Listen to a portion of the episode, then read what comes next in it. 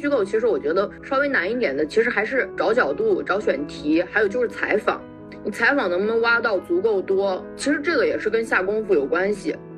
其实我们很难的是在这个跟行业打交道过程中，不被磨损自己原本的那种个性、勇气，嗯，我们的力量感。就是其实它要求很多的能力，你对时间的管理能力，你的人脉。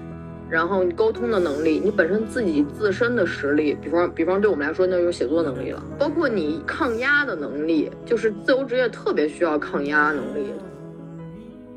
听众朋友们好，欢迎收听新一期的席地而坐。今天我们对谈的主题是自由职业者，然后我邀请了我的朋友明星晨来跟大家一起聊一聊自由职业他真实的生活是怎样的。然后它可能会出现怎样的问题，以及我们从中得出了一些思考。那我们话不多说，星辰可以先跟读者简单介绍一下自己。嗯，Hello，大家好，我叫明星辰，我应该做自由职业到现在有三年的时间了吧。然后我主要做的方向，嗯，就是采访类的或者是文化类的报道。嗯，对，大概就是这样。对，我记得我跟我第一次知道星辰，其实是因为他也是凤凰网文化读书频道的撰稿人，然后那时候因为我们都认识那个冰心姐嘛，还有彭云老师什么的，但是当时没有见过。然后今年他做了一个系列是自由职业者访谈，其中一期呢他就找到我，那刚好因为我自己也身处在一个自由职业者的阶段，然后也会有一些思考，那我就。想那干脆就让跟他一起聊一期播客，就刚好分享彼此一些具体的感受什么什么，对，所以就会有了这么一期的节目。那我们其实可以从一些比较基本的一些东西开始聊起，因为很多读者可能也不是特别的了解自由职业这个事情。那星辰，我们就可以，我觉得我们可以分别先来说一下，就是你你是从什么契机开始自由职业的？对，然后我也说一下我这边的。好啊，好啊，我其实是做过两次，第一次的时候是二零一七年，然后我那个时候决定做自由职业，然后但是因为，嗯，那个时候不知道是自己准备的不好还是什么，然后我做了一年之后又去上班了，然后上班我又上了半年，然后就感觉啊没办法，就上不了班，然后我就又做了自由职业，所以说我从二零一九年到现在，哎。也没有三年吧，反正就是我从二零一九初年初开始到现在，然后这是第二次自由职业，就是这样的一个状况。然后，嗯，契机就是我我上不了班呀，我没法上班。然后一个是早上起不来，然后经常迟到。然后另外就是我，嗯，我发现我自己很适合一个人工作，比方说我写稿什么，我会写的特别快。就是我没有必要，我很快把稿子写完，我还要坐在办公室，又没什么事儿，我就觉得特别着急。然后第一次辞职的时候，是因为我当时特别想采访一个人，然后想通过那个稿子去参加一个比赛吧，类似这样子。然后我就特别想就把这个稿子做好，然后为了那个稿子，我就辞职了。然后第二次就是因为我实在是上不了班，对，对，就大概是这样子。第一次他做不下去是因为。后来投稿会有受阻吗？还是什么原因？没有没有，第一次做不哦，第一次做不下去的原因，嗯，我想一想啊，其实也没有做不下去，其实那个那个时候就是在做嘛，然后但是没有特别好找到方向，然后有一次就做了一个关于废墟的采访，嗯，然后。嗯，那个被被访者也是我在豆瓣上找到的，然后我后来也一直跟他有联系，我还挺喜欢他的。然后我们那个稿子做出来之后就被很多地方转载了，然后西安的有一家公司看到，然后他就问我要不要去上班，然后就觉得嗯也可以去上班，就因为就是有很久都没有，就我一直一个人在家很孤独啊，然后然后又感觉。就是很没方向，都觉得那不然再去上一下班好了，就是这样子的。嗯，对。然后我这边其实是，我记得我好像是二零一九年开始自由职业，就是刚好是我毕业之后，因为我之前其实也跟读者有聊起过，我是先在出版社实习过一段时间，然后去了那个就去了凤凰网文化读书频道嘛。然后嗯，但是当时没有选择转正，因为我当时有点厌倦了那种，呃，媒体的追热点的生活。而且当时嗯其实有一个比较鲁莽的决定，是我想写小说。啊，对，我觉得在虽然确实有一些很厉害的人，他在媒体他可以写小说，但是我就是觉得，我不知道你会不会有那种感觉，我 觉得，要认真对待它。媒体写作的语感跟小说是冲突的，我觉得，因为对，媒体写作的语感，它是一个判断句，一个确定性的口吻，它嗯输出观点。但是嗯小说，我觉得它有时候是一种暧昧的一种感觉，就是明白。反而很确定的就不能进入那个状态。所以我当时还是想说，我先跳出来，因为我自己嗯还是特别喜欢写，就是写小说这个东西嘛。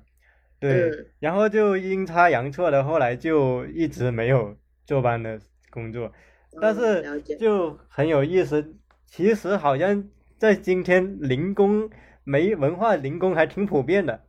对，就是我后来接触了不少人，发现他们其实也是一开始先先在媒体或者什么坐班几年，然后慢慢成了那种外包的。你像我，我虽然我现在是不坐班的生活，但是我现在每周还是要给那些媒体媒体公稿，写稿。或者有时候要接他们的采访，然后我自己也对又跟朋友去做播客，就是这个也后面也可以聊。就是我发现，在今天做班制跟非做班制的区别，并没有那么的大了。对，对，因为我注意到有一种普遍的对自由职业的怀疑是，他说你这样会不会跟社会绝缘？就是嗯他他会说你这样是不是就完全没有社会经验了？对那你还怎么写东西？嗯然后其实我感觉今天好像这种工作的制度其实也是在发生变化。对，而且可能在未来可能回看，也许是一个很剧烈的一个变化。对，对，而且不知道你有没有感觉，其实早在那个疫情之前，因为那个整个的就业环境，嗯就很多人他就离开了那个文化行业、媒体行业。嗯听经常嗯听到那些就是辞职啊，或者说被被裁员啊那些什么的新闻。嗯，对，那所以就我也想插入一个问题，就是嗯就是那在呃星辰你看来，就是跟坐班制的工作相比，作为一种工作的自由职业，他们嗯两个的不同在哪里？而同样的点可能又在哪里？就从你的这个工作的体验来说，嗯，我觉得这个不同其实体现在你真的很需要为自己负责。呃，就是自由职业的话，其实它的那个它的那个自由度真的是非常大的，就是你可以让自己非常非常忙，你也可以让自己非常不忙。然后，如果你对于嗯这个时间的把控没有一个把握的话，你很容易在一段时间里面整个人就懈怠掉了。对，然后嗯，就是我觉得首先就是你对时间的观念需要很强，还有就是对于自我的把控能力得很强，而且你得得为自己负责任。然后，嗯，还有就是，嗯，自由职业的点就在于，嗯，其实你代表了你个人嘛，然后所以好多时候做很多事情，嗯，你是需要做一些考量的。它不是一个，它不是因为你背后有一个公司或者你背后有一个平台，它可以帮助你怎么怎么样。但自由职业纯粹就是你个人，那你个人的这个怎么说呢？你的那个品牌的那个也是需要去经营的。对，就是我觉得点在这里，然后相同的点就是都得干活呀，还是得干活呀，而且这个自由职业，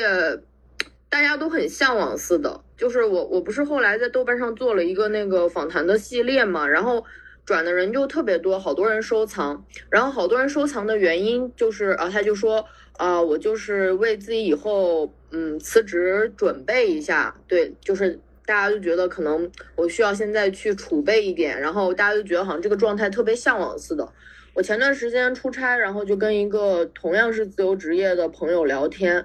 他是做插画师的，然后他就说我除了感觉我就是地点上面比较自由以外，其实我每一天就是和上班一样累。对，就是所以这个就是怎么怎么说呢？也看个人的状态吧。有些人适合，有些人不适合。嗯，有没有像是那种从合同制变成项目制的感觉？就呃变成跟一个个项目。但是我跟你还不一样，就是嗯，我我有观察到，像你的话，好像你的就是供稿的平台都是相对来说很比较稳定的。我一直以来就是会遇到一个问题，就是我的与我合作的平台过一段时间就会换一批，我不知道为什么，就是并不是我做东西做的不好，然后也不是我稿子交的不及时，我也没有脱稿，也不是我质量不好，但是它就是会不稳定，它就是会换，然后我也不知道为什么，我解决不了这个问题，到现在都解决不了。然后后来我就，哦，对，就是会不稳定呀。然后你，你即便是你做的很好，你也没有办法以一种像是长期合作的方式去跟他呃维持一个关系，然后能比较长时间维持关系的，就是那种钱给的很少的，然后像是那种。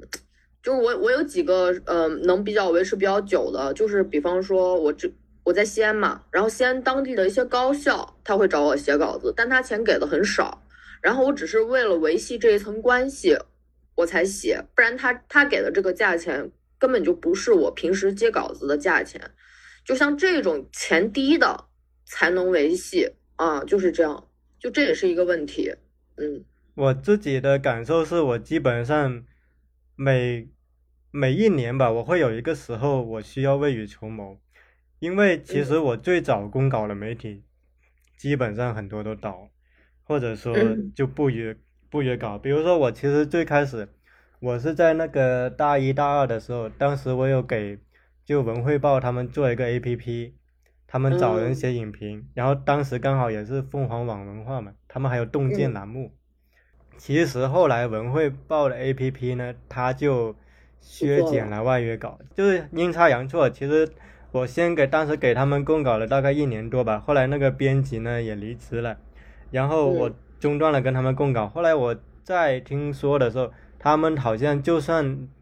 给外约稿，稿费也只有几百块钱了。嗯，就是少，对，嗯远不如他们那时候。然后像凤凰网文化也是后来不做洞见栏目了嘛，对吧？所以就其实我最开始供稿的的那一批很多都已经倒掉了，包括像东方历史评论，也是嗯。对，也是一开始有一个编辑就叫戴维娜，他也是个诗人，嗯，我知道戴维娜，对哦他跟我？嗯，他跟我约稿，但后来东东东平他他们也暂停了嘛，所以其实，嗯。在这一行危机感还蛮重的，或者说那种动荡感，就是我有一个很明显的感觉是，有时候你不得不狡兔三窟，嗯，因为你不未雨绸缪，哪一天你突然发现你没有稿 可以投，不是就是说你有稿，但你不知道投哪个平台了。对，我我不过我嗯、今年跟去年有一个比较大的变化，就是嗯，也不是去年吧，就是之前我之前会那个焦虑感会特别强，就像你一样，有一种啊、我我我我必须手上得攒着一些资源，然后在我不够用的时候，我还可以去嗯、转，就是能找嘛，就是类似这样，然后就很焦虑。然后也会刻意的去找很多、联系很多，就是用各种各样的方式去认识。然后今年我有一个变化，就是今年我整个人比较，我就不那么焦虑了，我就觉得我总就是可以，就是一种很奇怪的信心。然后呃，像我上上个月吧，那个月一分钱都没有，好穷啊。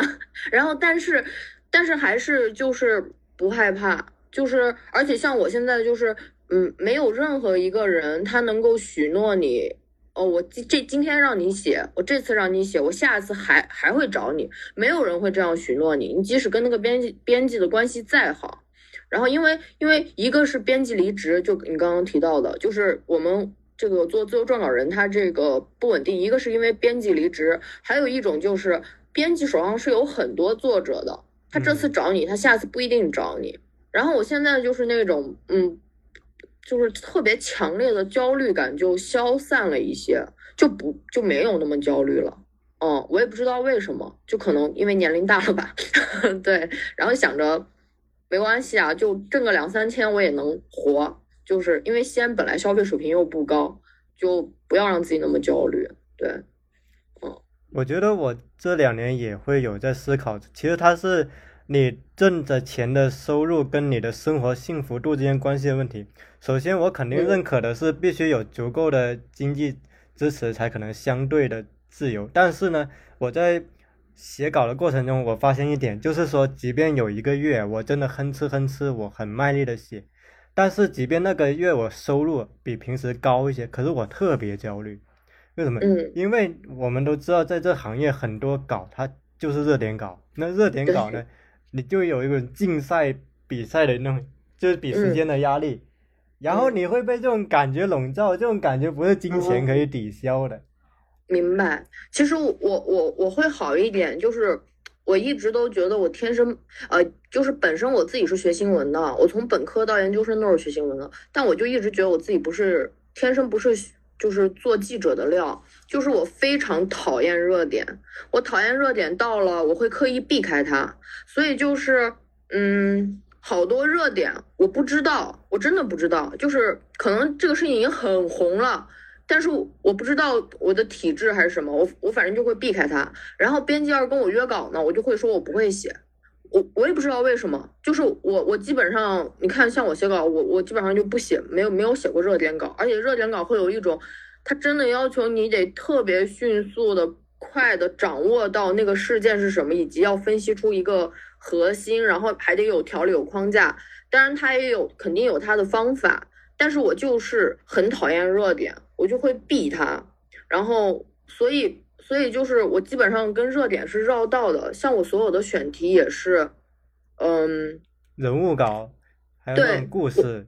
对我我所有的选题全部都是偏的。我记得我当时辞职的时候，我就特别被一个意象所着迷，就是一群人往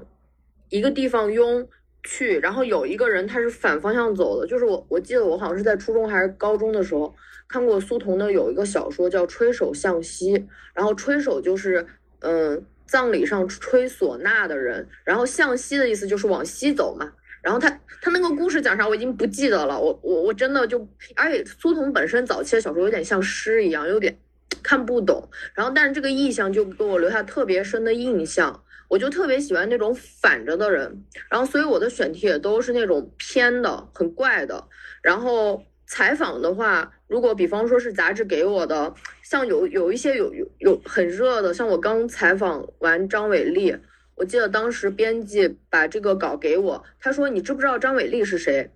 我就觉得好像听说过，但是很红的这些人我都不接触。我说他是打拳击的吗？然后编辑差点没让我接这个稿子，因为因为他根本就不是打拳击的，他是一个综合格斗选手，所以对于打拳击，对，所以对于很多像我朋友圈，我加了一个那个谁人物杂志的那个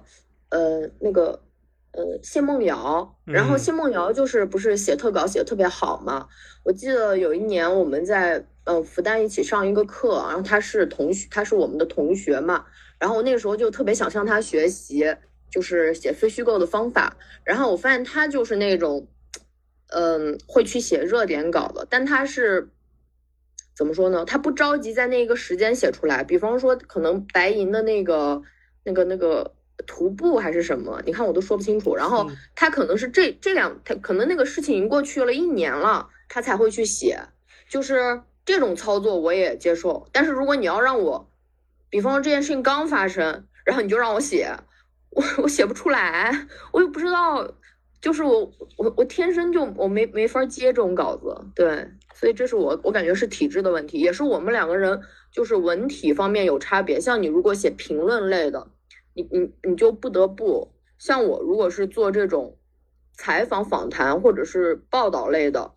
我可以避一下。其实，嗯，我觉得好像撰稿人他到一定阶段他都会天然的就会厌倦热点稿。就是像我们两个，虽然其实文体会有差别，但其实我们有一个共性，就是其实我们到这个阶段都会非常有意识的想要减少，就是那种快稿的比例。我懂你意思。对你像你是你往那个非虚构的领域深耕嘛，你去写那个人物稿、但是故事。但是你要知道，像我这个行业，也是有所谓的快稿的，就是我我们的快稿对于你来说是热点稿，对吧？我们的快稿就是公关稿呀。就比方说，我是写人物采访，我们不存在热点问题，但是我们存在那种，就是就是那人，哎，反正就是你写就就就是就全写好话呀，然后你对他的感受也不是很好呀，而且你踩他就那种明星稿吗？对对，类似这样子的，就是这种这种公关稿嘛。那像这种稿子我也不愿意写，但是我会接，然后我不会特别排斥。然后我记得我当时练那个问题，就是问别人接活的原则是什么。好多人的回答都是啊，我不想，就是说不要耽误我的艺术创作，或者说不要耽误我的这个文学写作。我就不一样，我就是我都接，你只要给钱，你钱给合适，我就都接，可以啊，我啥都写。我就是 我早期真的是那种给什么大闸蟹的酒店 还写过，就是我都接，因为我要挣钱啊，我不在乎。不用自己的名字就可以了，你可以用假名啊。我以前也用那个假名，我给人家写过广告什么的。对对，我就我就。然后有一次，我记得有一次特逗，就有一次呃那个清华大学，他要做个短片，他要有人给他写个文案，然后我就用假名给他写一些，就是我一些话术，然后那个就那个话术，我就觉得，哎，有时候我就觉得我们这一行真是很会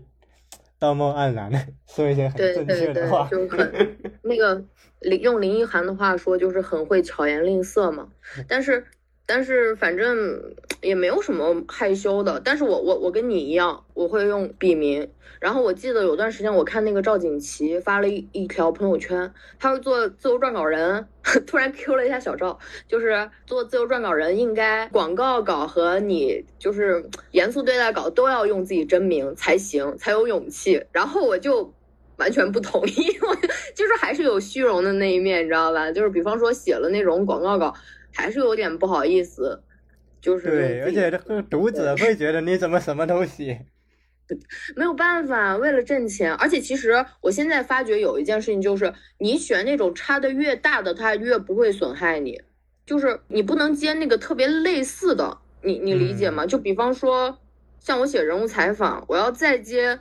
嗯。类似的这种，比方我给一个企业写人物采访，或者采访那个，比方说一个企业的什么老总，类似这种的，这种就会特别难受。但如果你写的是特别差的特别远的东西，不是采访类的，就是别的类的，反而不会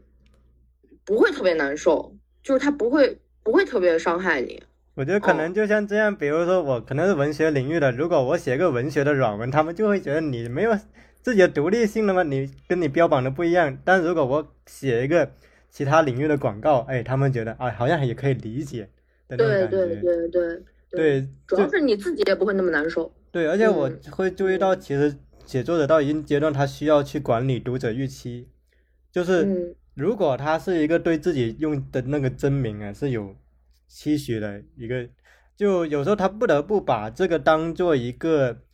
哦，我们打双引号，就一个品牌，就可能你的真名是你一个品牌，然后读者会去通过你的真名发表的稿件来去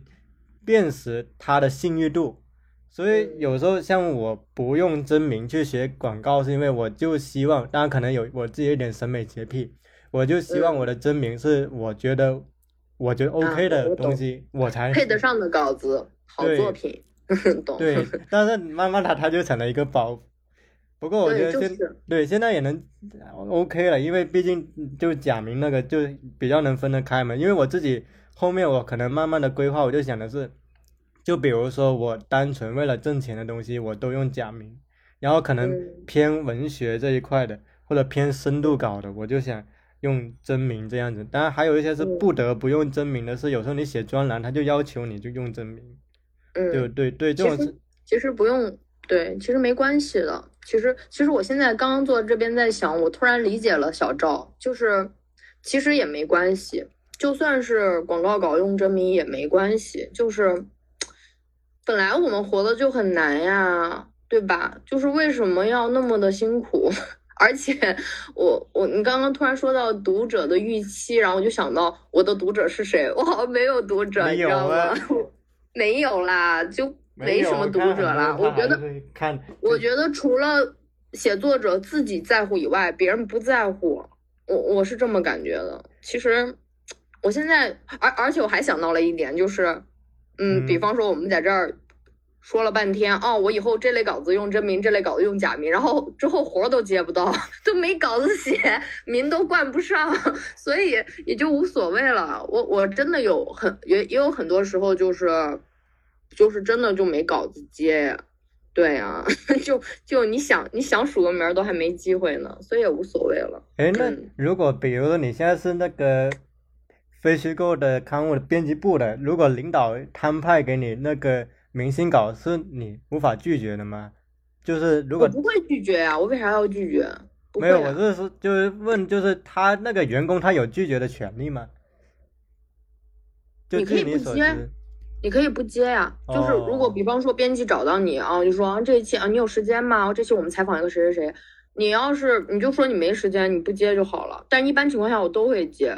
而且我、嗯我现在很喜欢采访，越大的明星我越喜欢采访，越大的明星人越好。就是我最讨厌采访那种中不溜的，就是有点子名，对，有点名气吧，对对对，有点名气吧，但也不是多有名气。然后啊，可爱摆架子了，一句话说不好得罪他就特别痛苦。然后反而是那种名气比较大一点的人，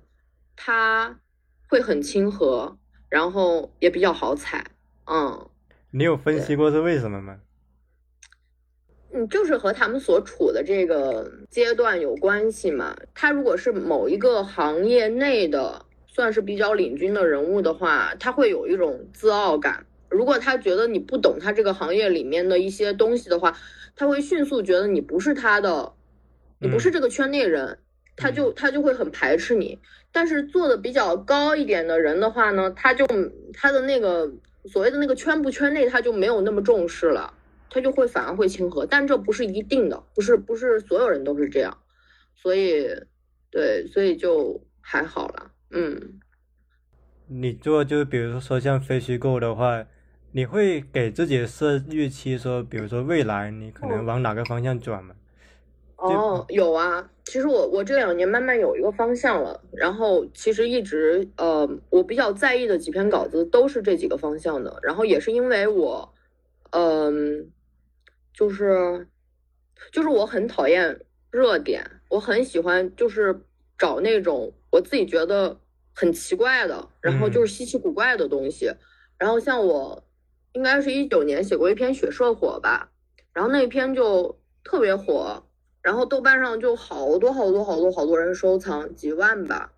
然后好多人转，然后后来那个就是有个电影不是叫《少年的你》嘛，然后《少年的你》的那个编剧后来给我打电话，就是因为他们下一部戏就是要写女性犯罪，然后呃他想借用血社火的这个背景，然后他就找我来了解这个，然后就是我就很喜欢一些很奇怪的民俗，或者是跟鬼有关的，就是那种鬼怪文化，反正就是这种的，我很喜欢这一类的，然后我就会呃我就会想去写这一类，但是这一类呢，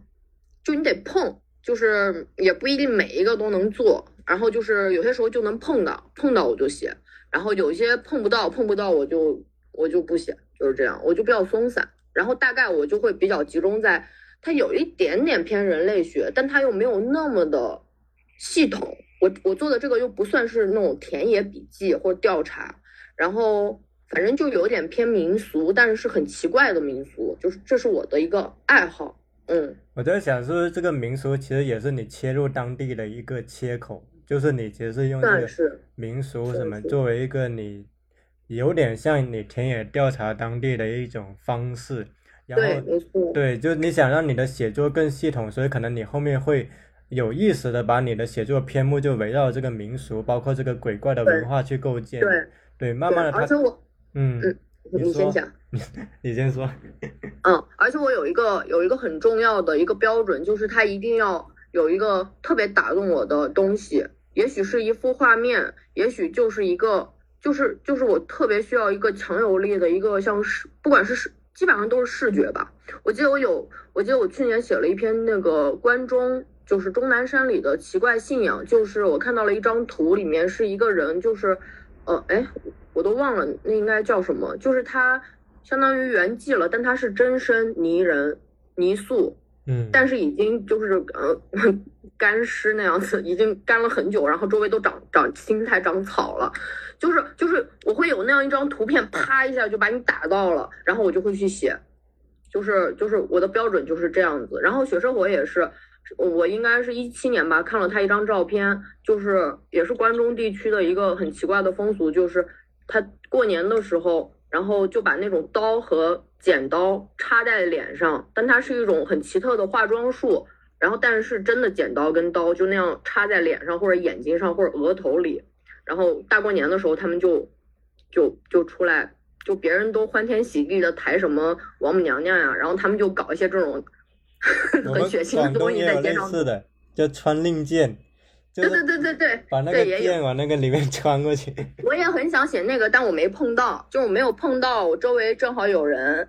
做这个，然后我就没写。你你去广东啊？我们湛江就有。马来西亚。对，每年牛年历的时候就有。我觉得那个特别酷，就是我觉得怎么这么这么的酷，然后而且有种很血腥、很它有点很远古的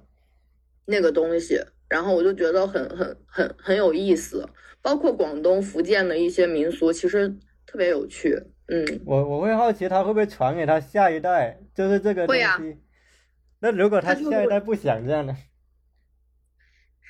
就是他他我不知道广东那边是不是，反正关中地区就是传男不传女。然后，但是他嗯，比方说这个人他生了一个女孩怎么办？那他就是会找他，因为他们同村的人基本上都是信这个信嘛，他会找他同宗的男孩去传传。但是现在就是也是面临了一个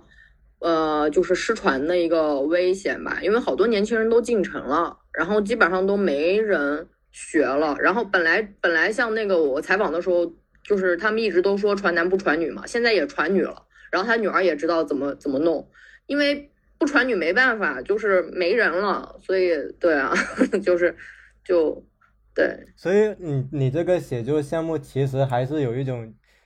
记录那些可能失传的东西的一个对类似，我感觉。就是我感觉这个其实很适合后面变成一本书，就是对，它要一个主题。对我也是，我也是，就是在那个之前在那个上澎湃的那个课嘛，然后园林上的，然后我就记得当时园林给我们讲课的时候，他特别有书书的意识，嗯，就是他呃，他就跟我们讲，他说哦，我明年准备写一本什么什么什么书，呃，好像是关于那现在那本书已经出了，然后应该是关于什么，哎呀，我有点忘了，好像是跟煤炭城市有关吧。还是煤炭城市里面遗留的这种留守的小孩，反正类似这样子。然后他说我，所以我准备接下来我就要去哪里哪里哪里，然后我在写文章。然后我就发现他特别有做书的意识，他写的每一篇文章是为了以后变集结成为一本书，他才去写的，就是他很有一个方向性。当然那个时候园林他已经就是出了好几本书了，所以他就形成了一种作品思维，他不会再单篇单篇的去看待自己的作品，他会。更系统的去看作品，那看那可能他那半年或者是那一年，他主要做的就是这一个方向的，对，因为他可能觉得那样会更加的能够抵御时间的一种侵蚀，因为如果单篇的话，其实很容易哎热过一阵之后就没了，对，但如果你成熟了之后，它又有一个发酵期，然后它整个系统合起来的话，它就更有个合力点。就比如说，就其实我去年有读到两本，就是我印象比较深刻的非虚构的著作，一本就是那个杨逍的《重走》嘛，然后一本是那个刘子超的《失落的卫星》，就是其实它两种还是不同的文体，但是我觉得他们都有一个很好的一个锚点意识，就是说它围绕着一个东西不停的钻。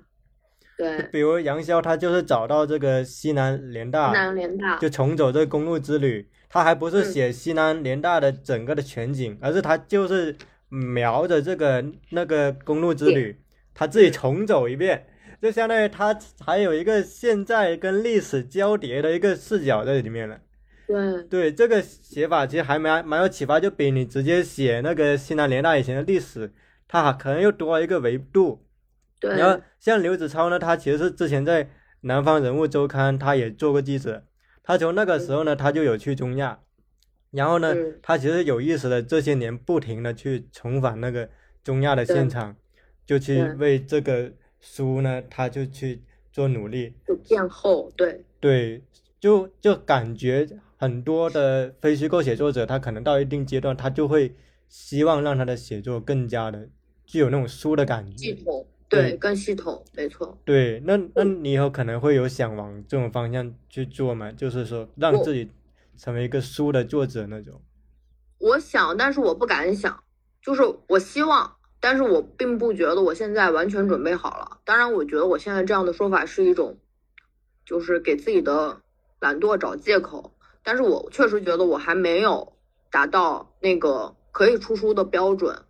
啊，因为我有看过很多非虚构类的好的作品，我并不认为我现在达到了那个标准。当然，所以就是我希望，但是我嗯，至少我现在。并没有，对，就往那个方向努力吧。嗯，会会因此感到焦虑吗？就是看到不会，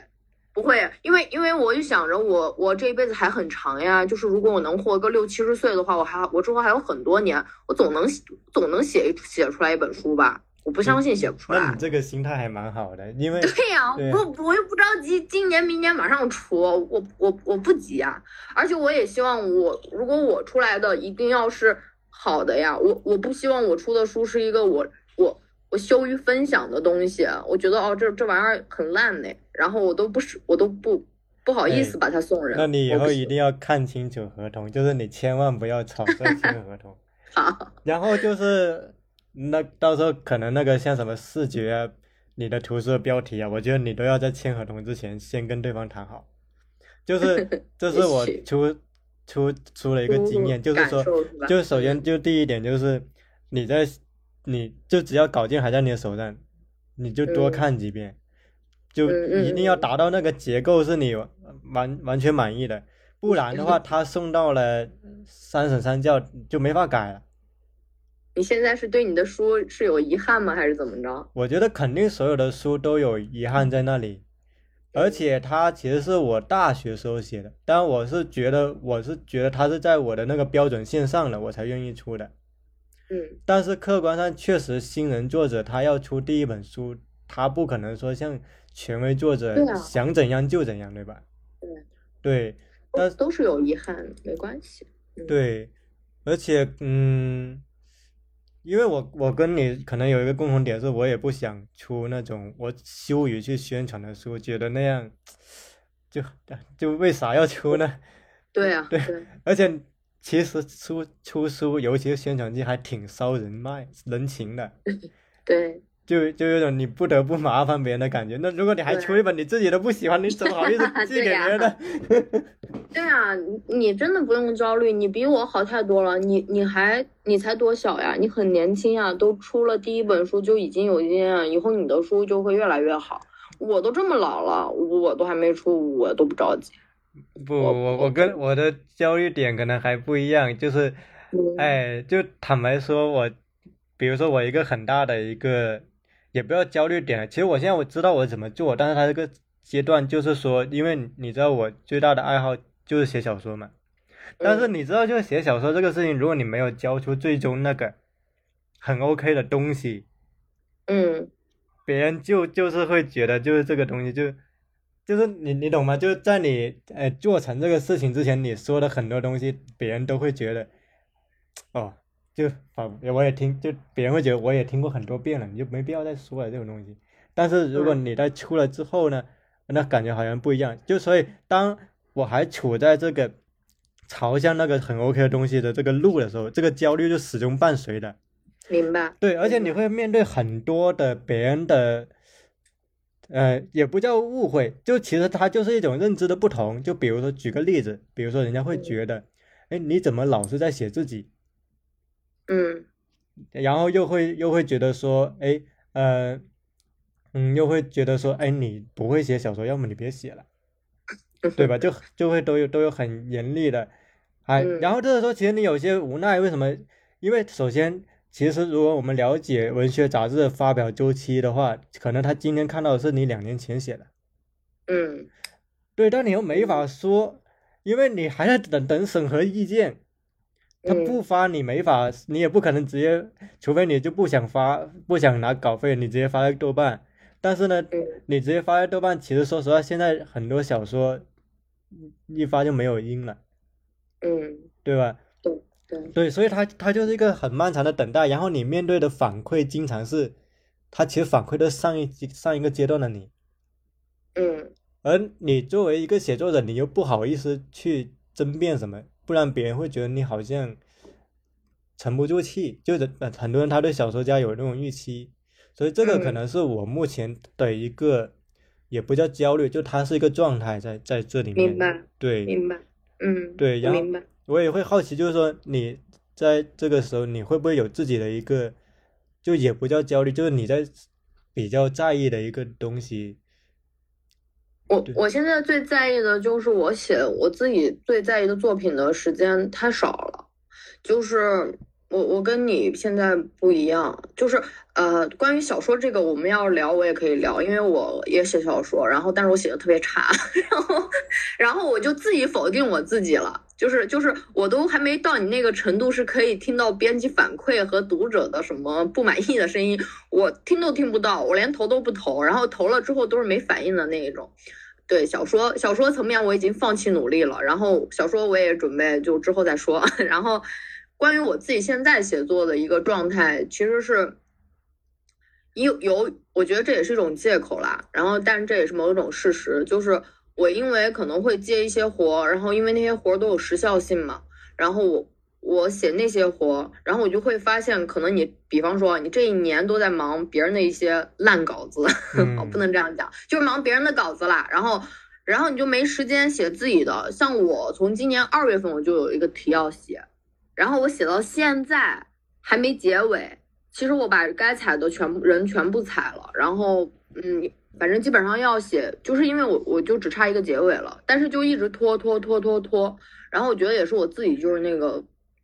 所以为啥我说自由职业者需要特别强大的自我管理能力，就是就是实际上对于我来说，我的这些作品。我觉得是更重要的，然后但是我却把我很多很多的时间投入到了那一些我没有那么看重的稿子上面，这就像是那个二八原则一样，你用百分之二十的时间写你对你来说百分之八十重要的稿子，然后你用你百分之八十的时间去去写对你来说百分之二十的那些质量的稿子。当然这这种话你也不能这样讲，因为我也跟很多编辑啊什么在合作，你不能说他们的稿子是烂稿子，我只能说就是说。但他们不是你的作品，它只是一个工作。对对对，对于他们来说，我只是一颗螺丝钉，我在写符合他们那个平台风格的某一个时期的一个一个板块一样，就像一个拼，就像一个积木一样，你把自己扭成一个积木拼进去。所以对我来说，这是我最大的一个问题，也是我就是其实我今年一直在说的，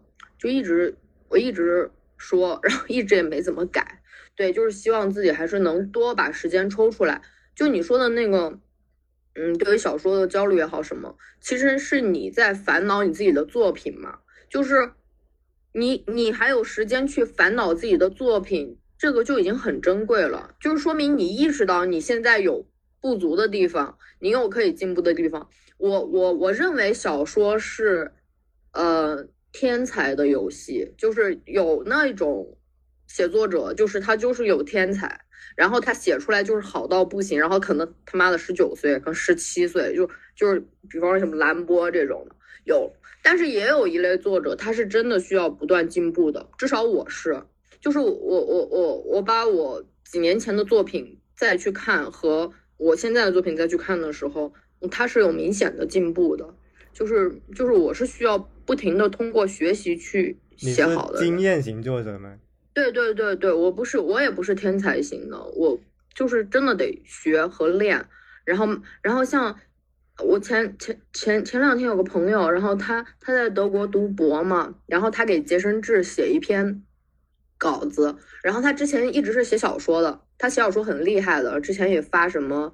花城呀什么的，反正写写小说很灵的一个小孩儿。嗯，然后他。就写非虚构，哇，写的好烂呀！然后，然后，然后就是因为他不熟悉非虚构的文体，你知道吗？他写那个非虚构写出来就完全是小说调，然后就是很奇怪的。然后，然后我就跟他还讲了好多要怎么改，然后就觉得哦，然后他后来就说哇，谢谢你，怎么怎么怎么样。然后我就觉得哎呀，有帮到他，好开心啊！就是因为，嗯、呃，因为写小说他是他有点像是我的老师一样。我小说给他看，我都不好意思给他看，因为他小说写的真的很好，就很灵，嗯，就很好。因为他很年轻，嗯，我觉得就是天赋啊。你会觉得那种松弛的状态特别让人羡慕吗？那种灵灵的状态。对啊，就是啊。然后，而且好多人他很灵，他还不珍惜呢。像我另外有一个朋友，就是就不知道你认不认识，叫谢青皮。然后我记得，哦，我记得我之前在豆瓣上看他有一个小说叫《湖底的恶童》，哇，写的太好了。然后他。他就那种，我感觉他那个状态就是，他其实小说写的特别好，但他每天都忙着工作上班，根本就没时间写小说，也不是特别在意。就是他有这项才能，他有一种很无所谓，就是不不是很珍惜的那种感觉，就就是让人很羡慕啊。可能就得无所谓才有灵啊，他在意他可能就不灵了。也可能是吧，就是我感觉他们会掌握到小说先天的一种腔调。啊，那个腔调很厉害，很了不起。就是每个人有每每个人自己很独特的腔调，然后而且他写的很，小说是真的需要把人很带入到一个状态，能氛围感。对对，就像音乐一样。对，我就是因为觉得文学理论书有一个很那啥的地方，就其实我觉得小说最重要的几点就是腔调、节奏感、氛围感，还有你能不能让人信服那个人物啊。但是文学理论书。其实 很多，因为他不是真的写小说的人写的，他其实不太会谈这个，嗯，他只会给你上一些价值，但其实你没有前面那那价值不成立的。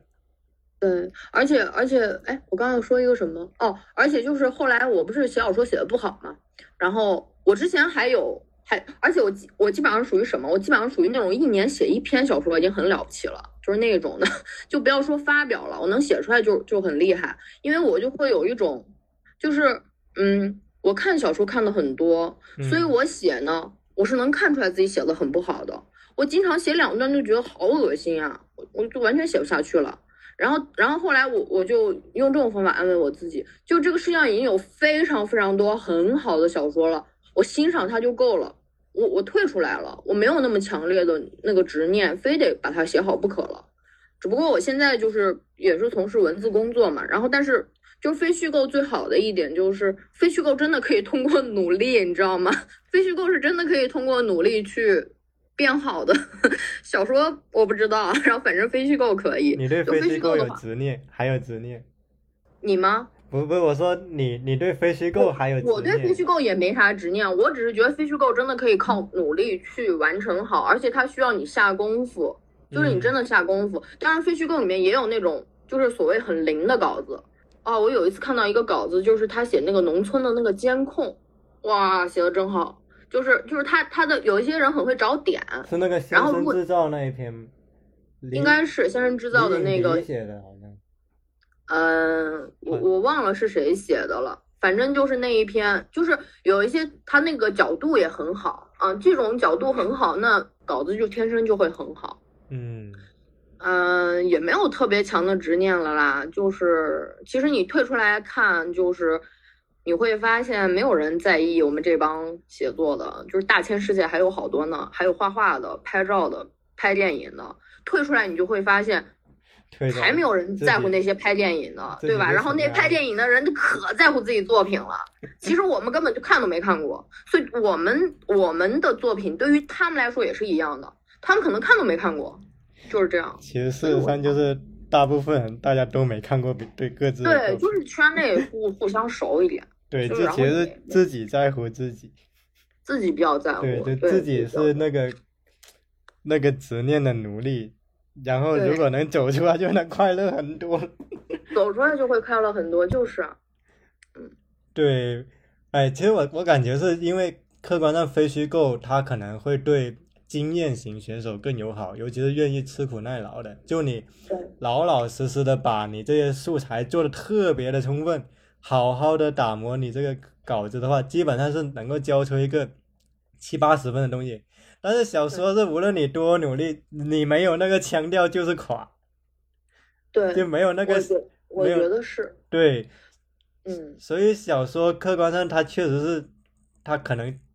吃天赋更多一点，然后勤能补拙的话，它其实就是就相当于天赋型选手呢。如果稍微努力一下，他可以从八十到九十；勤能补拙的呢，可以从六十分勉强到七十五那种感觉。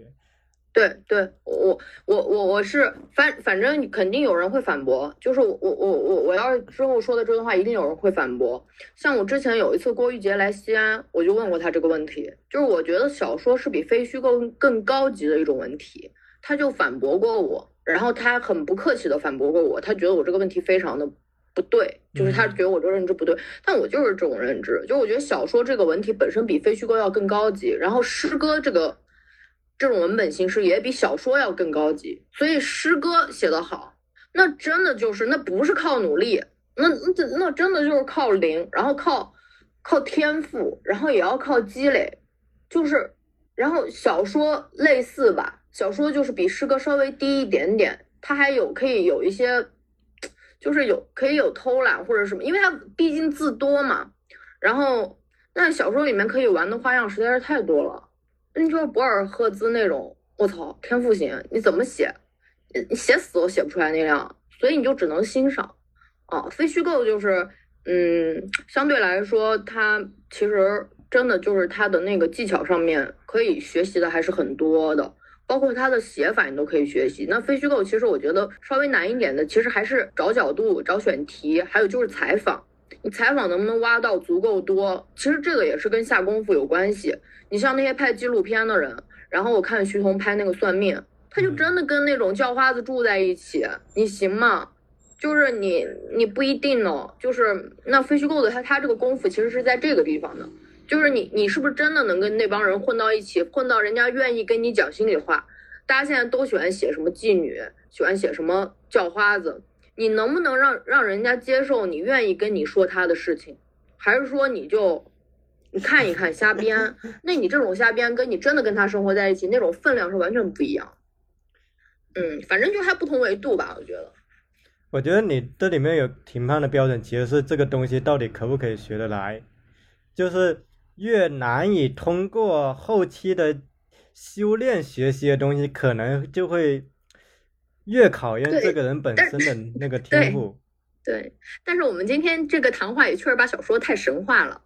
也没也没关系啊。小说也就是一种娱乐方式嘛。但但可以泼一个冷水，因为小说的大厦不是已经在二十世纪跟十九世纪建成了吗？对。他他们其实是更绝望的。前面又是陀思妥耶夫斯基，又是什么波拉尼奥什么的，你看你写国内分析构还有很多空白可以钻的呢。对，你像我前，对我前阵子跟刘子超聊天，我就他其实也是很喜欢写小说，然后我就说你后来为啥写非虚构？他说那我写写什么疼痛青春，写什么我能超过谁呢？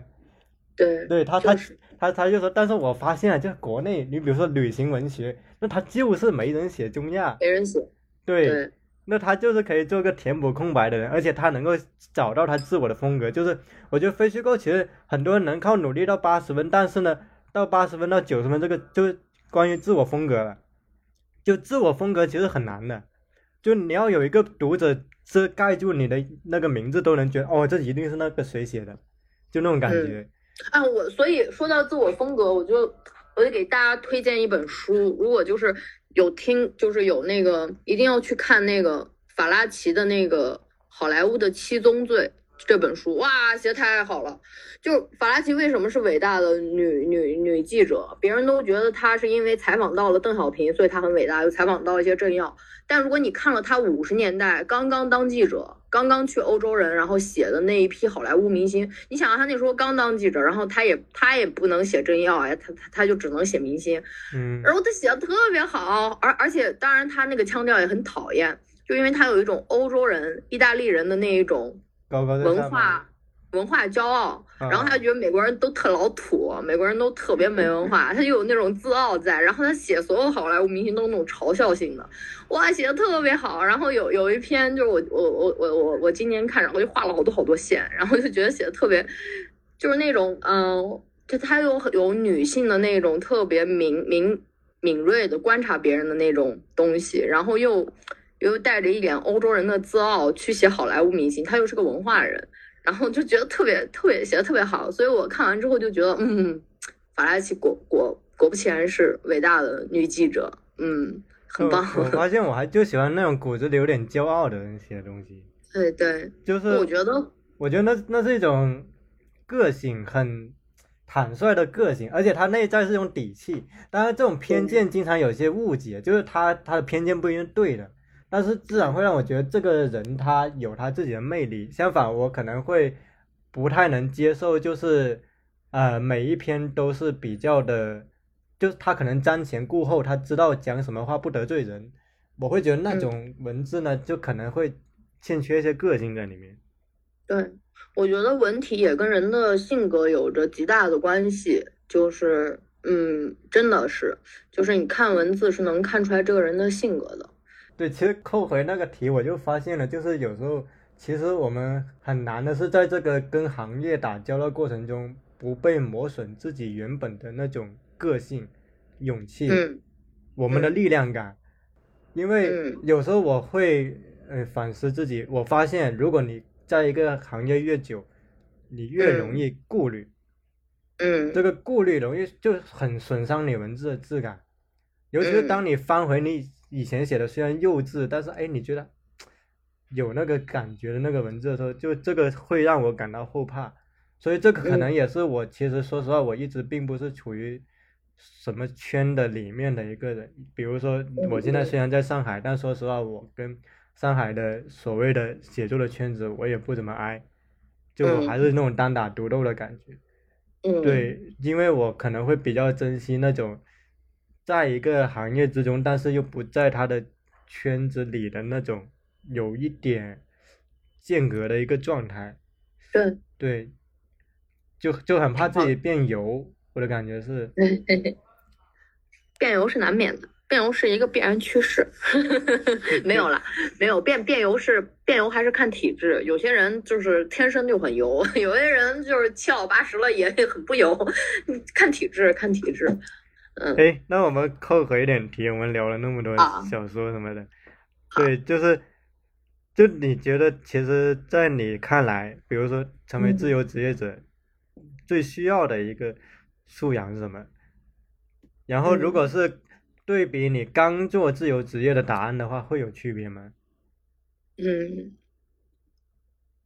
也许会有，因为我有点不记得我，因为我并没有问我自己刚做这个事情的时候，呃，我的想法是什么。但是我觉得这个其实是。因为我做了到现在为止做了六六十多个人的自由职业访谈了吧？其实这个问题大家的答案非常的一致，基本上都是自律，就是自我管理能力。就我之前其实有有提到，就是做自由职业，你其实真的需要了解你到底想要干什么，以及你能干什么，然后在这个里面你需要找到一个平衡点，然后把事情做好。然后，而且自由职业是没有人给你指路的，你不知道，就没有所谓的 KPI，你没有一个框架。然后你你你怎么样算进步？你怎么样？就是你接着往走，往哪走？你也需要去想一想。然后，就是其实它要求很多的能力，你对时间的管理能力，你的人脉。然后你沟通的能力，你本身自己自身的实力，比方比方对我们来说，那就是写作能力了。包括你抗压的能力，就是自由职业特别需要抗压能力，经常动不动就崩溃了，动不动就崩溃，你就别做自由职业，就就很难。所以最重要的素质，我觉得就是自律，能把自己管好，这个很重要。嗯，那你之前你有遇到过一些比较大的坑吗？就是当你成为自由职业之后，坑就是坑就是那种被会被别人带着跑呀。就是我刚刚讲的，明明我其实有自己想要写的作品，然后呢，我就不停的接活，然后接活你肯定要负责呀，对吧？然后而且这个也是一个自由职业者最基本的素质，就是你接了活，你一定要写完，对吧？你一定要交稿，你不能拖或者是不给人家。然后坑其实就是。你你就会发现，你接了好多好多活儿，然后就是为了糊口，就是为了这个月吃饱。然后这一年下来，你就会发现，你就只是奔着为了自己给自己糊口，然后接了好多好多七七八八的稿子。但是你最看重的那些稿子，要不然没写完，这样就很不好。你是不是一个可能有点害怕拒绝别人？对我，我是这样的，像像我，包括到现在都是。我从一开始就是别人找我，我从来不拒绝，就是我什么稿都接。对我很怕，我除非那个稿我真的不会写，就是所以为啥基本上很少有人找我写热点稿，没人找我写。然后我除非这一类稿我真不会写，基本上什么稿我都会写，就是就是学嘛。除了写小说，对吧？有啥我写不了的，我都可以写，我就什么稿都接。我有一阵子真的什么稿都接。很害怕我答应别人太多之后，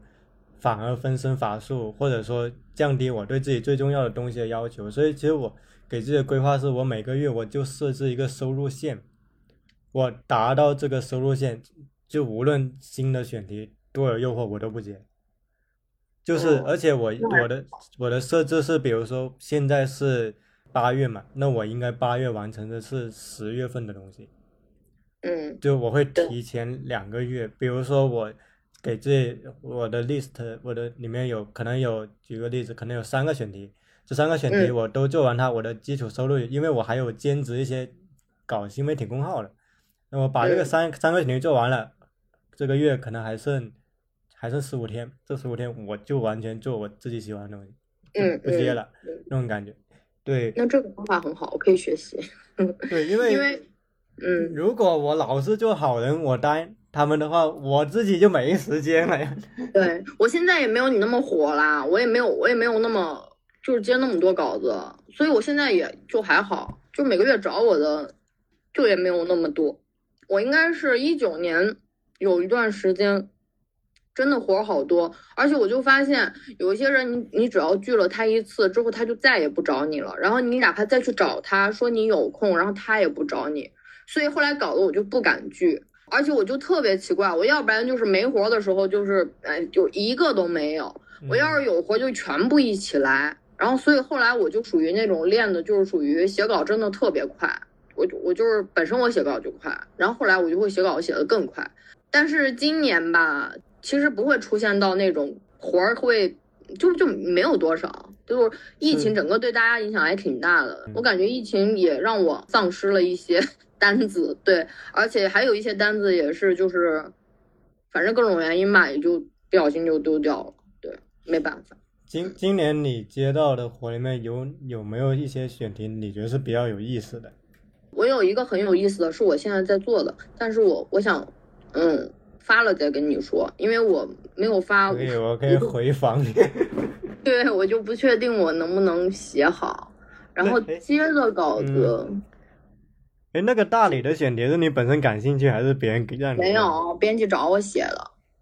我都不知道数字游民是啥，真的。就他找我的时候，我才在那儿查。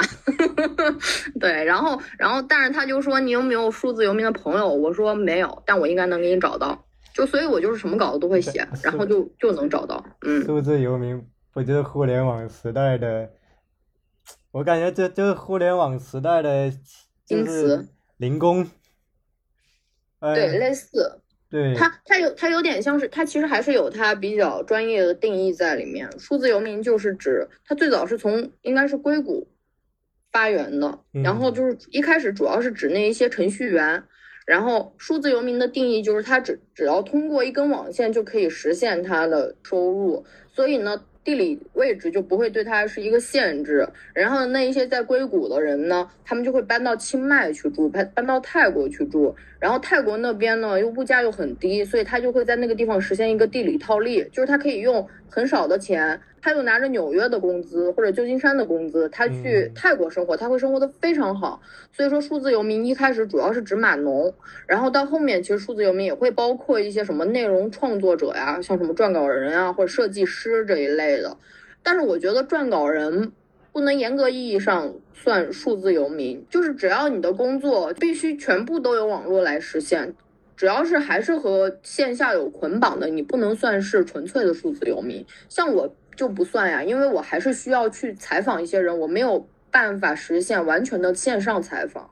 如果我可以实现完全的线上采访，然后并且可以到处跑的话，那我应该就属于比较标准的数字游民。对，所以可能还是像湾区的，但是他在别的地方住的程序员是更典型的数字游民。对对，然后其实就是码农会更数字游民，还有设计师，设计师也是比较比较容易做数字游民，因为他们本本身设计师的工资水平是比撰稿人要高的。嗯，然后对，然后就是反正就是到处跑呗，就是这样。嗯，诶，但你会不会有一种感觉，就是虽然数字游民他的生活方式很让人羡慕，可是他某种程度上也是暗含了一种幸运由来的一种，也不叫特权，就是一种幸运，他才能有这个状态。比如说，如果你就不是湾区的程程序员，你怎么赚这个地域的便利呢？就比如说，我现在我就是一个国内的一个，不是啊，有我我我之前还采访了一个有一个人，他是导演，然后他居然也是数字游民，就是但是我后来那篇稿子没有发他，是我那稿子发了他才来找我，就他他是一个导演，而且他不是那种很有名的导演，但他就是到处跑，然后而且他也会接一些活。而且导演的这个工作可能也没办法，就让他到处跑，因为就是大家会觉得这种方式看起来很好，就是看起来很美，嗯，不一定很美。就是我其实很少现在特别特别会很羡慕谁，就是你只要对那个人做一个采访，你就不羡慕了。就好多人看起来很美的生活，其实没有很美。就是还好，就对啊，所以他们没有很幸运，就其实也挺累的呀。你作为数字游民，跟自由职业一样，你没有办法保证你的这个工资稳不稳定。你今天跟这一个机构合作，你是可以挣挣钱，挣的比较多。然后，但是你也许明天就没有这个项目了，你还得还还得去找的。所以数字游民都是身兼多职，然后就是又是设计师，又能教别人跳舞。啊，还能算命什么乱七八糟，就都得都得会，就还不就是多增加点收入呗？就只要你更近一点去看一个人的生活，你就会发现没有这个世界上没有任何一个人值得羡慕，都很惨。那像 除了作家、艺术家、撰稿人、设计师这种，因为你自己今年就也在做那个自由职业的那个栏目嘛，你有接触到一些其他的，可能大家。没有特别的往那里想，但其实他也是自由职业里面的一些。有啊有啊，比方说撰稿人呀、自由记者呀、作家，他其实都是内容向的。然后包括插画也是，它是内容向的。也有一些不是内容向的，比方我们刚刚说到的码农，就是这种。然后还有一类就是，比方说有那一种自由职业的心理咨询师，嗯，还有一些比方说演员。演员这种，就是我也采访过演员，他也是属于自由职业，他没有签公司这样子，他也属于自由职业。然后，然后翻译翻译也算内容类的。然后还有就是我采访过一个还挺特别的，他是一个外卖员，就是一个特别的外卖的小哥。然后其实做这个工作他是想去体验，但他也做了很久了。然后他自己也会做一点别的什么艺术类的东西吧，就其实。自由职业的形态非常非常多，然后我没有办法细分出具体的几个领域。反正我们现在做的这种都属于内容类的，内容类的其实都属于那种比较容易被替代的，所以我们工资就是很低，就是你得认清这个现实，除非你就是多学一门技术吧。我身边有一个朋友，但跟我不是特别熟，是我朋友的朋友。他的状态就挺好的，他因为是做码农嘛，然后他收入整体也就比较高，然后他过几年就会换一个城市，过几年就会换一个城市，然后就是那种旅居的状态，他就是想去不同城市体验一下，他就直接搬了，然后这样的状态蛮好的。当然你是需要有一定的经济支撑，而且你也得能折腾，对。但如果是那么选择传统的婚姻制的，是不是就很难一直维持这个状态？就我之前也跟人讨论过这个话题，他说其实可能，如果一个人他是一对一的关系，然后他的伴侣在一个城市有稳定工作的，那可能就很难，就是说，对对对对对。但是但是那个人他也是有有他都有小孩了，然后我不知道他的妻子是不是就是做家庭主妇的这样子的一个状况。如果你有伴侣的话，那你确实需要去跟别人去商量这件事情。哎，然后像你刚才有提到那个那个是外卖骑手吗？还是快递员？对，他是不是其实现在这种像美团、饿了么这种系统，它其实是会有很多的那种零工的，就他不签一个固定的合同，就是单纯按照单来给他派。对。所以，因为我之前也跟一个朋友讨论过，他说就是就在今天零工好像成了一种大趋势，就是。嗯，但是某种意义上，这种零工反而也是大平台趋利避害的一种手段。没错。对，它反正是个没法避免的过程了，就我们也不会这里也不做什么批判什么，就它就是一个变成一个常态，在在这里面了。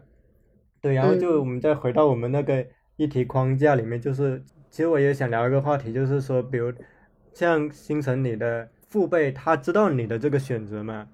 就是自由职业的选择，知道。他们会是什么态度？就而且特别神奇，就是我一开始做这个的时候，我没有跟他们讲，然后他们后来就是莫名其妙就知道了，我不知道是因为什么原因。然后因为我像我的这个，嗯，身边的就是这种，就我有表表弟表妹嘛，然后他们都是非常正常的，都是公务员，而且都还比较好。然后就我一个不上班的，是非常不正常。但就后来也就接受了，我能自己养活自己，他们就没什么话讲。其实我也能把自己养活起来，也挺不容易的，也挺累的，真的写稿挺累的。然后所以就他们也表示尊重吧，就是这样，也不干预，没啥好干预的。就是一开始我没说，然后后来他们就知道了，嗯，也不知道咋知道，然后知道了也就没怎么催过我上班，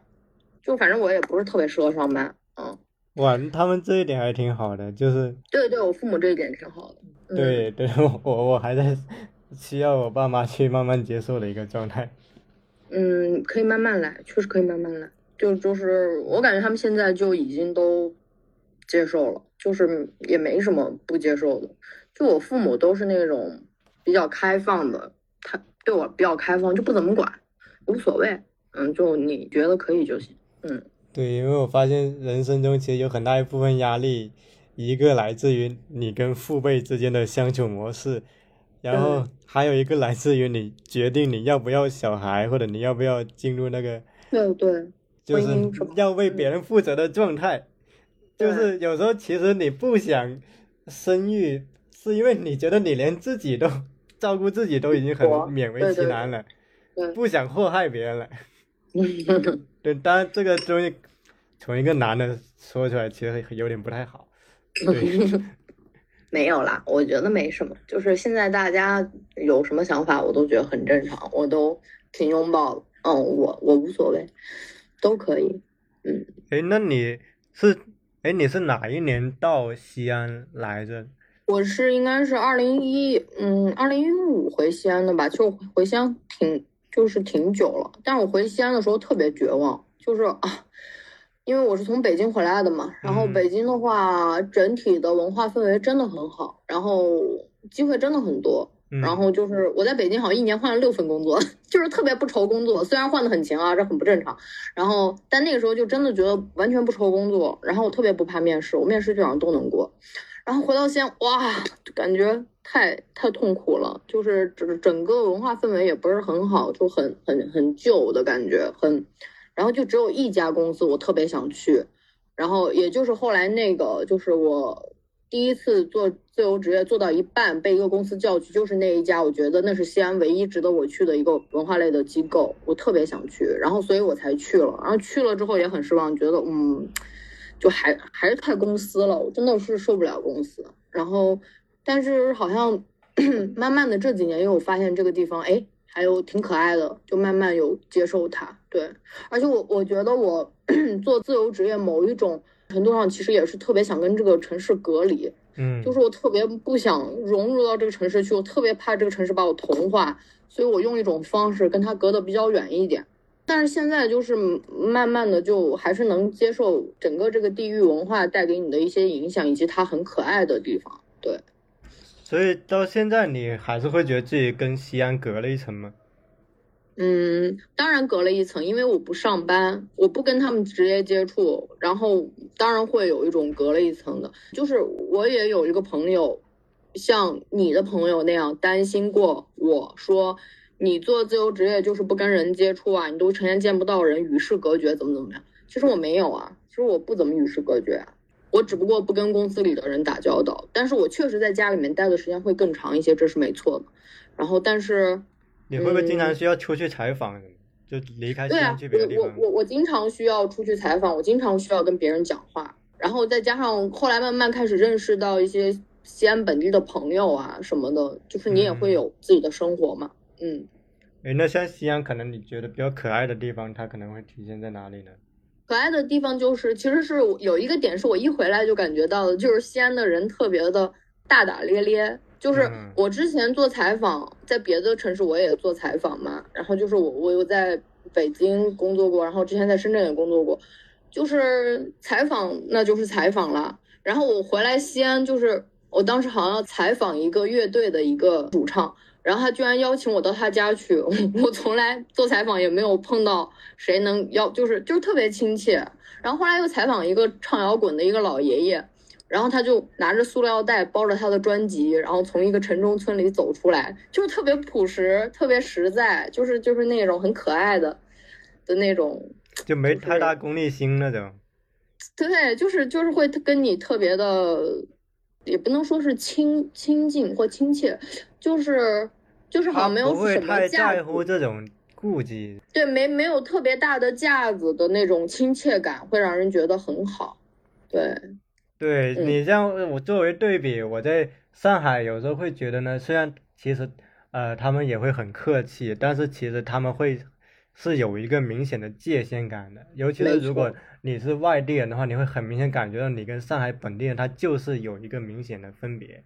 经常就是外地人跟外地人一起玩，本地人跟本地人一起玩，就那种感觉特别强烈的那种感觉。对对对，就是是是会有这个。隔离感，上海我也有这样的感触，因为我也在上海，就是去过很多次。然后我大学是在南京念的，然后我在南京念大学的时候，我弟弟正好在上海打乒乓球，那时候他很小，才上小学。然后我就有时候会去上海看我弟弟，然后就对上海就是有，但上海有一个特别好的地方，就是上海这个城市特别有文化。你在北京去参加那种文化活动，就是都是年轻人，就就大家差不多。然后上海，你如果办一个什么文化活动、读书节，会有老爷和老奶奶，哇，我都震惊了，就哇，怎么这个城市很有文化的样子？老年人也很有文化。就你在北京，怎么可能有个什么读书会啊？什么？你你想，比方说，就就是谁办北岛办一个诗歌朗诵，绝对都是年轻人，对吧？都是豆瓣儿的。但上海真的会有老爷老奶奶去。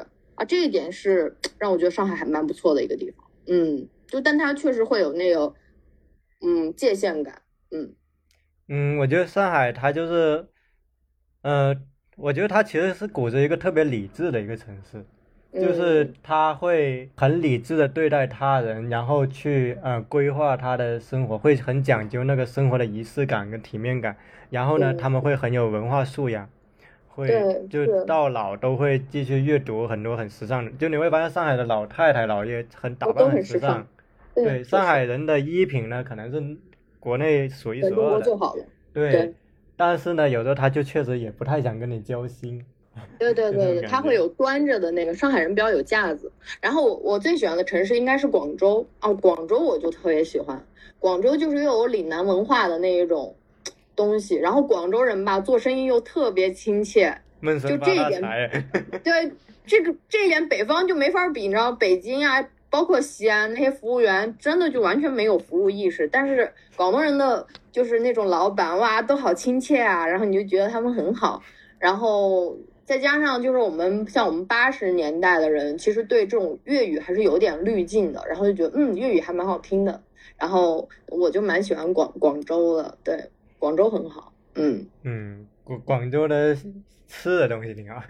吃的也很好啊，而且大家很随便呀，穿着睡衣跟拖鞋就上街啊，然后就没有那么大的外形焦虑，对对对，就是就还挺可爱的。就我之前打个比方，就是在北京风尘仆仆的，其实可能跟在上海穿的特别体面，其实可能是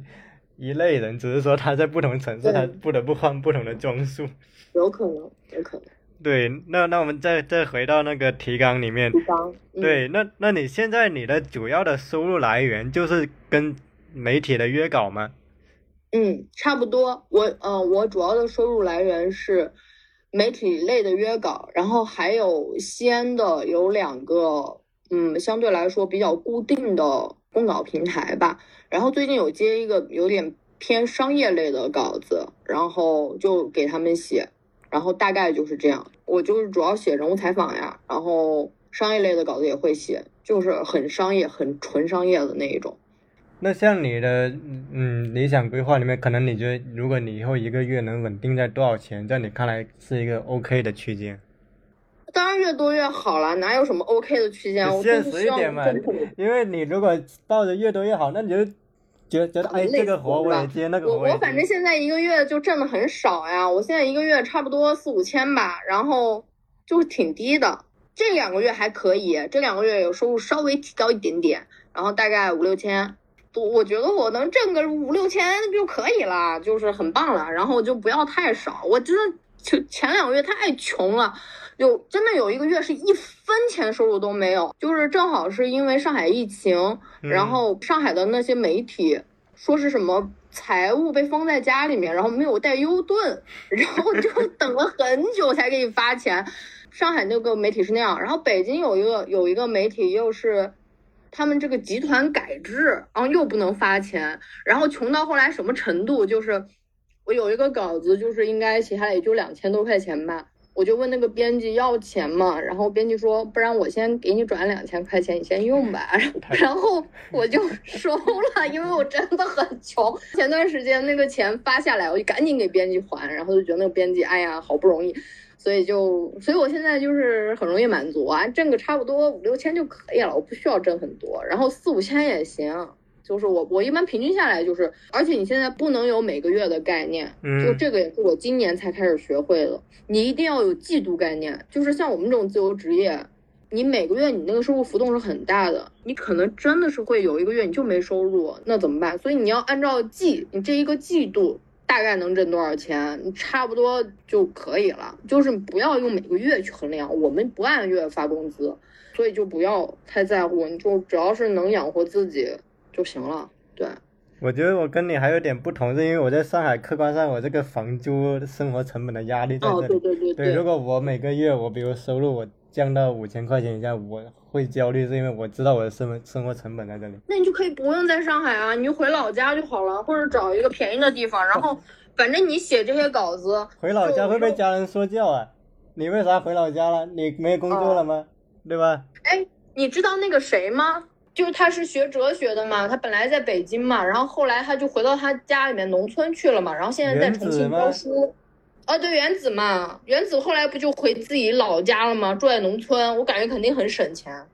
嗯，而且今年有一个风潮，就是大家全部都去农村了。然后我有一个画画的朋友，然后他在农村租了一个小院子，你猜一个月租金多少？三百块，害怕不？然后有一个院子哦，一个院子，还有一个搞雕塑的朋友也去农村租了一个工作室，然后当然他那个是租了整个厂房，他那个比较贵。然后就是去农村多好，你也可以不用回老家，你就去找一个地方农村住着，不也挺好吗？又靠近大自然，然后大理也不错。我听说我朋友大理不错，在大理他是月租，他可能五百到一千，他就能租到一个院子。他是床位吧？也没有，他好像就找到了那种月租就比较低的，但是也是，就也还不错了那个。但反正就是那些地方的租金肯定比北上。对啊，你就跑掉就好了。你你这样可能会丧失一。还有一点我不能跑，是因为我女朋友在上海工作。哦。对吧？那那是这样吧。对，但是确实是可以推荐给听我们播客的单身。对其他的朋友，就如果你房租占了你很大的比例，但是其实你又不必要，你就真的可以从这个城市离开，然后找一个相对来说。只要能满足你这个生活的需求，像我有一个朋友，然后就是他们是一对嘛，两个人都辞职了，然后两个人都属于那种没工作的状态。女生就是平时代代课，然后男生就拍照，没什么收入。他们前段时间因为男生特别喜欢拍那个新疆的火车，嗯，然后他们就在新疆哈密租了一个房子啊，可便宜了，就是便宜到你想象不到的那种，肯定就是一个月几百块钱。然后他们就在那儿已经住了好几个月了，可爽了。而且那个小城又安静，然后就是破破烂烂的，但是又很有风味，对吧？你说说不定过去你还能写出来小说呢，真的挺好的，超级适合。你不动心吗？我都很动心。相处作家。对啊，你就可以去 那个地方待一待啊。然后像他们那种小城，他们一个是房租很低，另外一个就是。可能他不会要求你一定得租半年或一年嘛，那你可以去住几个月，那你女朋友可以先在上海先待着嘛，然后看看以后有没有可能也变成自由职业，对吧？谁想上班啊？鼓吹大家辞职，嗯，我觉得就是要有一些体验，跑一跑真的挺好的。然后我也其实还挺想去农村租一个小房子，感觉很爽。嗯，在在陕西的农村吗？对啊，就在西安周边啊。哎，那你今年跑过的城市里面哪一座可能是你观感可能最好的？我喜欢杭州，我喜欢广州，杭州、广州我都挺喜欢，就是比较。喜欢有烟火气的。对对对，杭州是因为我记得我就是有一次就在那路上走，走着走着突然一抬头，哇，这么大片湖，吓到，然后我就觉得，嗯，杭州人太幸福了，就是湖就在城市里，觉得真爽，然后就挺好的。南京其实也不错，但是我喜欢他们，我没有要去那个地方再去生活的打算。其实我就还蛮想住到农村去的，就挺好的，真的很舒服，而且很安静。不过是你之后不是其实可能，嗯，比较习惯独处的人，他可能会比较习惯这种一个人住在农村的方式，因为有的人他就是比较外向社交型的，他不不怎么见朋友，他受不了了。呃，其实大家住到农村，住到一定的阶段，都会有一种感觉，就是寡，孤寡的寡，就是太寡了，就是嗯那种低欲望，对，就是太寡了。寡这个词应该是陕西的一个方言，就形容一个东西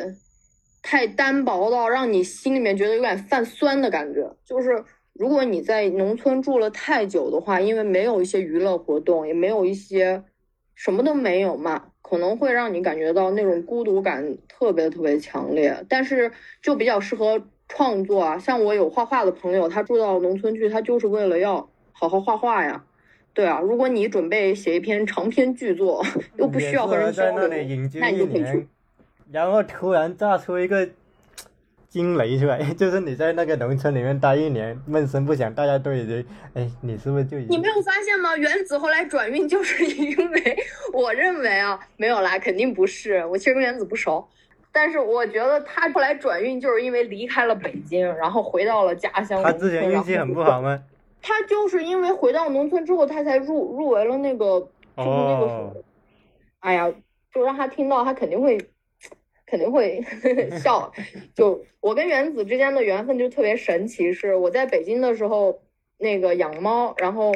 等于后来我离开北京之后，我的猫就是给他们了，然后就是这样的一个缘分。我跟他的女朋友是认识的，当时后来把猫给他了，后来我回西安。就在公司上班，每天都感觉想死。然后我就看到朋友圈有人发了一个小说，点开一看，那个人就在写他家的猫怎么怎么怎么样。我说啊，这个文字让我想到了一个人，他好像我一个朋友的男朋友呀，因为我那时候 见过原子。对对对，然后我不知道他叫原子，我只是见过他，然后见过他们住在一个房子里面，然后床上全部都是书，床边堆满了书。然后我就只知道她男朋友可能是一个搞文学的吧，然后我就说啊，这个文字感觉跟我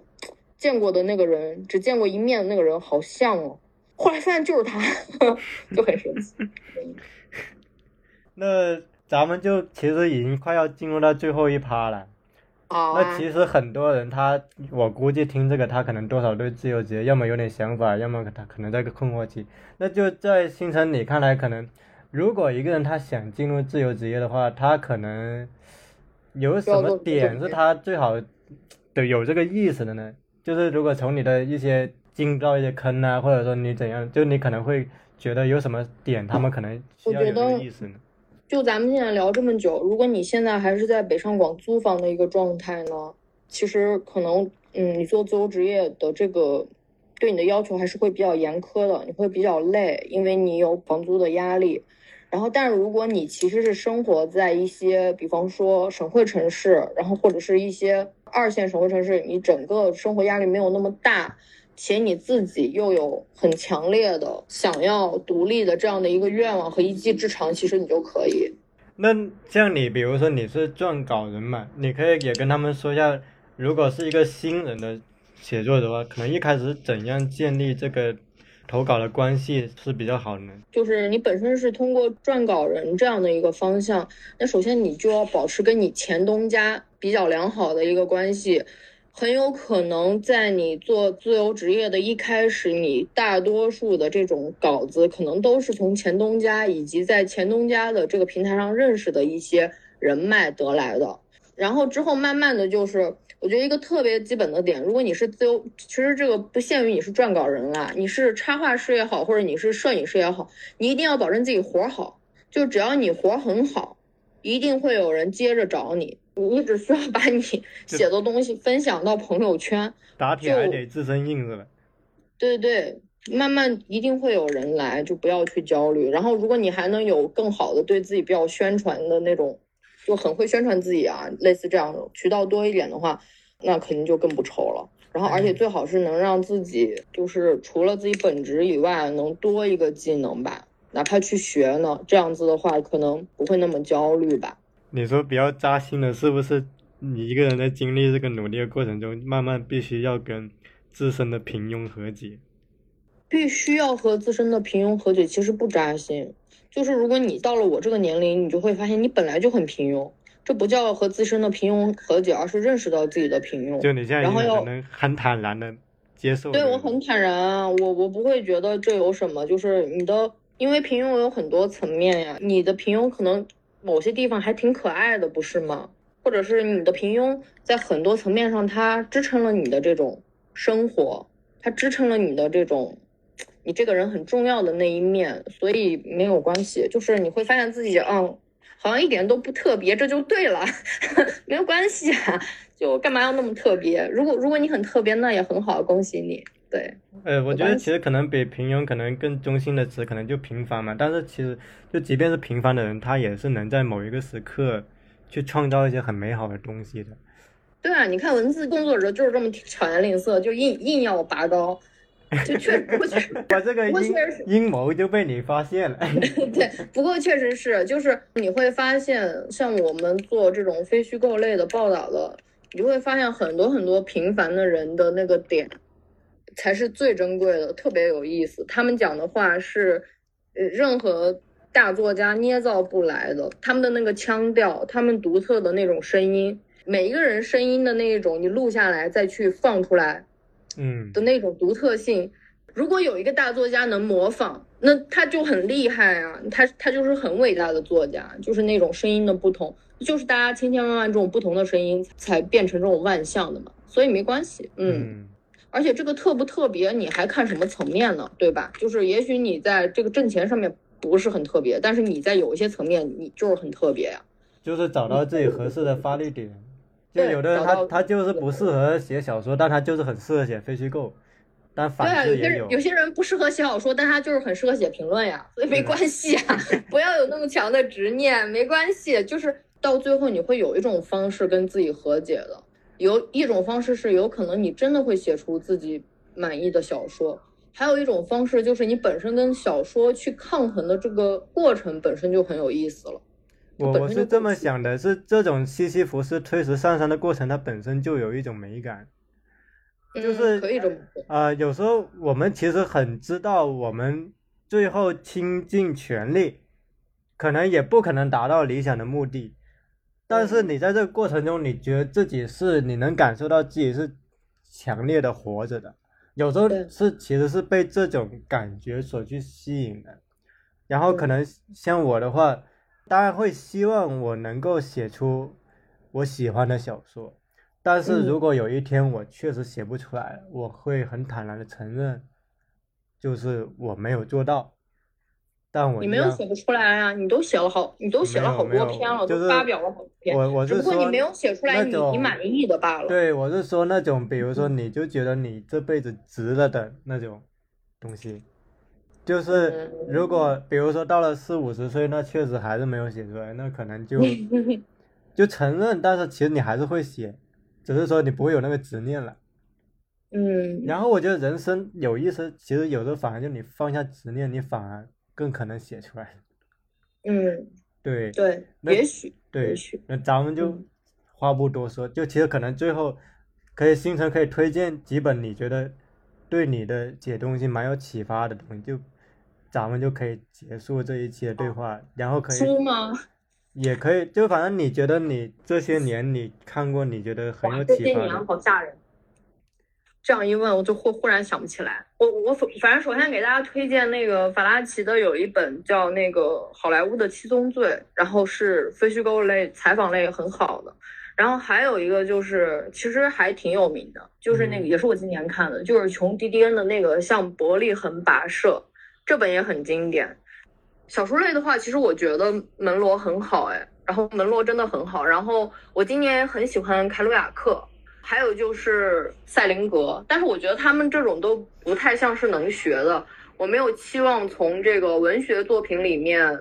呃，去学怎么写东西，我就是纯欣赏。然后评论，对评论类的话，就是虽然桑塔格了，虽然桑塔格很好，我很喜欢。然后土星照命啊，论摄影都挺好的，推荐给大家。嗯，行，那这一期就谢谢星辰的分享。然后等他出了第一本书，我再找他过来聊。好，好，好嘞。好，那我们，好，我们下期再见。拜拜，拜拜，拜拜。嗯。